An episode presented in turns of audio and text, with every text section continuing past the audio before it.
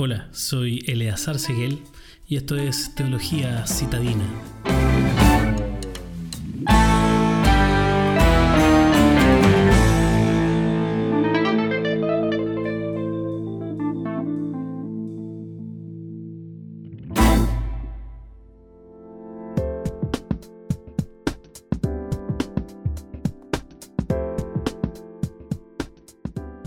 Venga tu reino, hágase tu voluntad, así en la tierra como en el cielo. Mateos capítulo 6, versículo 10.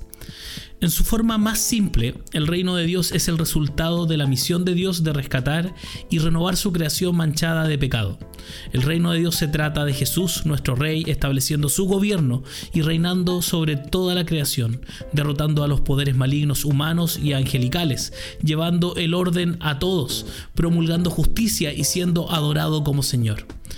Trágicamente hay muchos puntos de vista erróneos sobre el reino de Dios que targiversan la gloria del reino eterno de Dios. El reino no es como la locura caricaturesca que muestra el cielo como una nube blanca sobre la que nos sentamos con pañales, tocando arpas con alas muy pequeñitas para llevarnos a cualquier lugar divertido.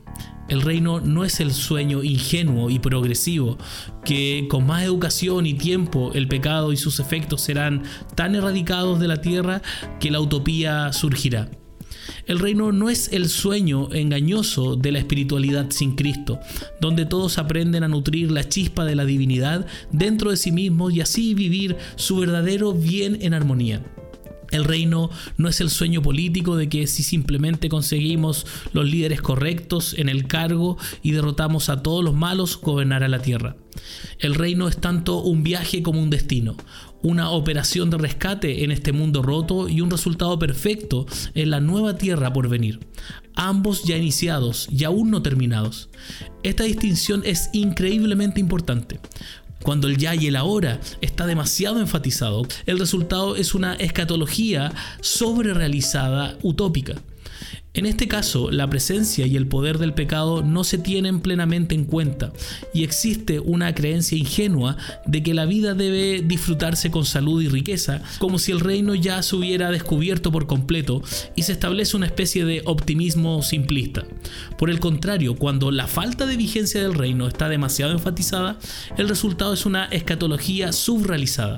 En este caso, el pecado parece ser al menos tan poderoso como el Evangelio y hay pocas o entusiasmo por el evangelismo, la plantación de iglesias u oponerse a la injusticia en el mundo, y se establece una especie de fatalismo sin esperanza. Dios no quiere que seamos ingenuos, como si el reino estuviera completamente aquí.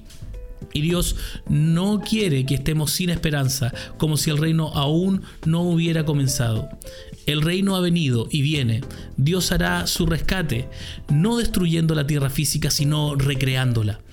Él usará humanos que son parte del problema y parte de la solución también, para bendecir, redimir y restaurar.